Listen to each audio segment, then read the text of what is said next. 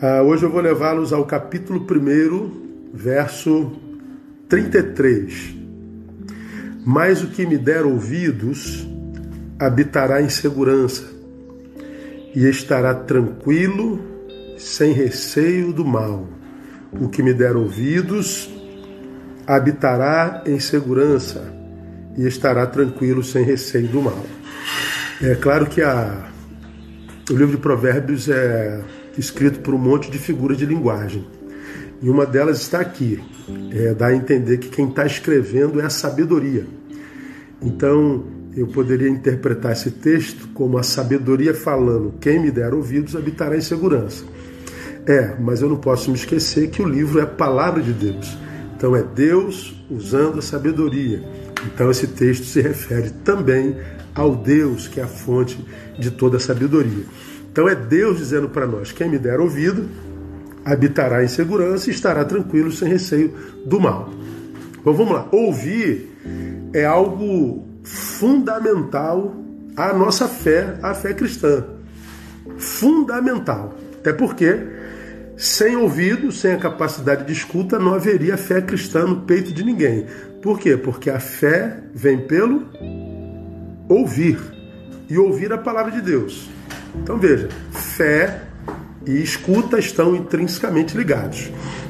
Ok? Então, é, qualquer outra fé pode dispensar escuta, mas a fé cristã, de jeito nenhum, porque ela é gerada pela sua capacidade de ouvir. Agora, olha que coisa interessante. A palavra ouvir aparece na Bíblia 1085 vezes. No Velho Testamento, em grande escala, ela aparece como a palavra Shema ou Shema, e no Novo Testamento ela aparece com a palavra Ipakoi.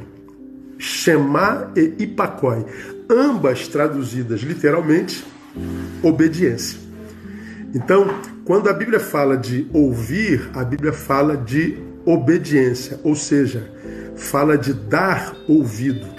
E é exatamente isso que, se, que diz o texto, aquele que me der ouvidos. Por quê? Vou explicar aqui a você. Há uma diferença entre ouvir e dar ouvido. Porque eu posso ouvir e não dar ouvido. Pode explicar, pastor? Posso. É como se eu dissesse assim: é, Fulano, ele está em pé, senta. E ele então sentou-se. Ele ouviu e deu ouvido, sentou-se. Mas ele pode estar de pé e eu falar a mesma coisa com ele. Fulano, sente-se. Ele ouviu, mas não dá ouvidos e permanece de pé. Deu para entender? Ouvir e dar ouvidos? Neil, cala a boca e eu calo. Eu ouvi e dei ouvido ao que ouvi. Neil, cala a boca e eu continuo a falar ininterruptamente. Eu ouvi, mas não dei ouvidos.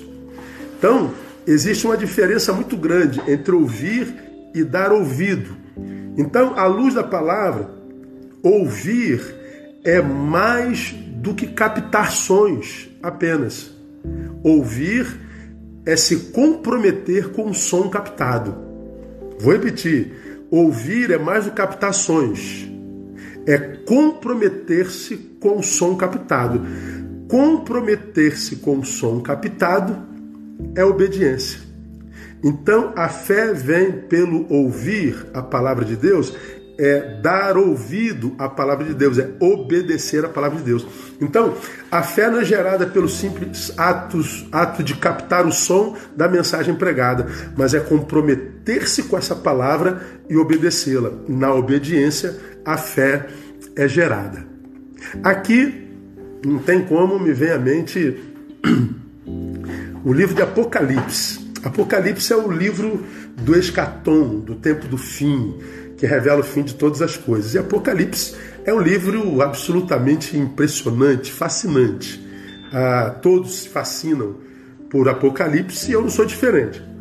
Mas o meu fascínio em Apocalipse começa antes daquelas figuras de linguagens que vão aparecer no meio e no fim dela eu fico fascinado pelo que tem no início, já nas sete cartas, que é como começa o livro. O livro é, dirige uma carta para aquelas igrejas da Ásia, e em todas as igrejas, em todas as cartas a, a, a expressão é, comum é quem tem ouvidos, ouça o que o Espírito diz à igreja. Todas elas, vem uma mensagem para cada uma delas, e no final das sete cartas está escrito: quem tem ouvidos, ouça o que o Espírito diz à igreja. A minha pergunta sempre foi: por que, que é, é, é tão repetido isso para essas igrejas lá do Apocalipse? Quem tem ouvidos, ouça. É porque, óbvio, no final, no tempo do fim, a capacidade de escuta do ser humano seria arrefecida, seria uma deficiência. Ouvir no tempo do fim seria uma deficiência, quase uma impossibilidade. O texto, para mim, é claro em dizer: ó, à medida que nós vamos nos aproximando do fim, uma das marcas da sociedade será a dificuldade de ouvir, de se comprometer com o som ouvido. Então, se você faz parte da minoria que escuta, é, ouça o que o Espírito diz à igreja. Você está ouvindo uma buzina aqui atrás, né? Porque tem um trânsitozinho aqui agora, não sei porquê.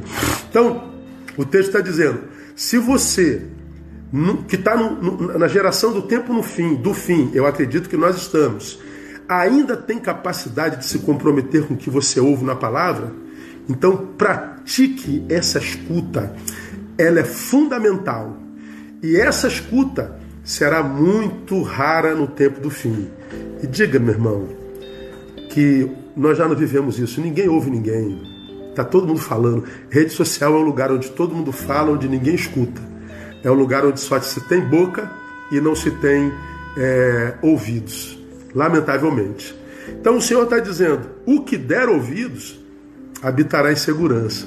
Porque no tempo do fim, pouca gente ouvirá. Bom, se pouca gente ouve, isso traz algumas consequências.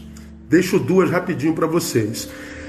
Se a gente não ouve, o que, que a gente vai experimentar nessa sociedade que tem dificuldade auditiva, espiritual? Silêncio divino. Por que silêncio divino?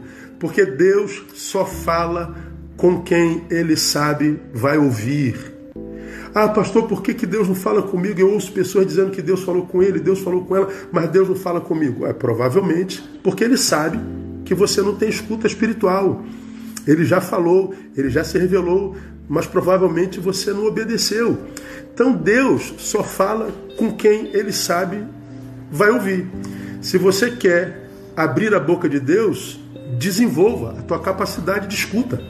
Porque se de um lado ele diz que a geração do tempo do fim perderia a capacidade de escuta, por outro lado o Apocalipse está dizendo, Deus falaria até o fim.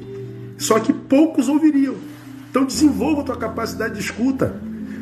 Prontos para ouvir, tardios para falar, dois ouvidos, uma boca. Ouça o dobro do que você fala e você vai ver que você vai perceber a voz de Deus o tempo inteiro. Então, se a sociedade perde a capacidade de escuta, o que sobra é o silêncio divino. Se sobra é o silêncio divino, segundo aqui eu termino, a segunda consequência é esterilidade espiritual. Por que esterilidade espiritual? Se a fé vem pelo ouvir a palavra de Deus, se eu não escuto, Deus para de falar, né? Deus para de se revelar. Se Deus para de se revelar, a fé que eu penso ter é uma fé que vai ser fé que só gera em mim o religioso, só gera em mim o frequentador de templos, só gera em mim o falso moralista. É uma fé que a gente pensa ser fé, mas é uma fé estéril, uma fé sem amor, uma fé sem solidariedade, uma fé sem empatia para com a dor do próximo, uma fé desencarnada, uma fé verborrágica, não é? Pois é, por isso nossas comunidades, irmãos, lamentavelmente digo com tristeza e reverência, grande parte das nossas comunidades se transformaram em depósitos de convertidos ou depósitos de pretensos convertidos. Porque a gente vê hipocrisia, a gente vê acusação, falso moralismo, competição, a gente vê trairagem, a gente vê é, lacração, a gente vê um monte de coisa, mas a gente não vê esse amor empático, a gente não vê uma comunidade envolvida com a rua onde ela está plantada, com a sociedade. É uma comunidade que só pensa no céu, ou seja, na recompensa, mas não no trabalho, no serviço, e em ser sal, em ser luz. Por isso, é uma espiritualidade estéril. Esterilidade espiritual. Por quê? Perdeu a capacidade de escuta. Termino. Para quem mantiver essa capacidade de escuta, mais o que me der ouvidos, qual é a, a, a bênção de quem não perde a escuta? A vitória sobre o medo. Estará tranquilo, sem receio do mal, sem medo. Como eu falei no passado, medo é fé na derrota. É aquele que, é, com medo de fracassar, nem tenta, nem entra na luta. É aquele que morre antes da morte chegar. Pois bem, quem tem escuta, não morre antes da morte chegar. Vai viver até o fim da vida, com uma vida cheia de vida e tranquilidade. Estará tranquilo, sem receio do mal. Que Deus nos abençoe, que Deus te abençoe com essa capacidade de escuta espiritual. Ela é uma bênção. Deus abençoe você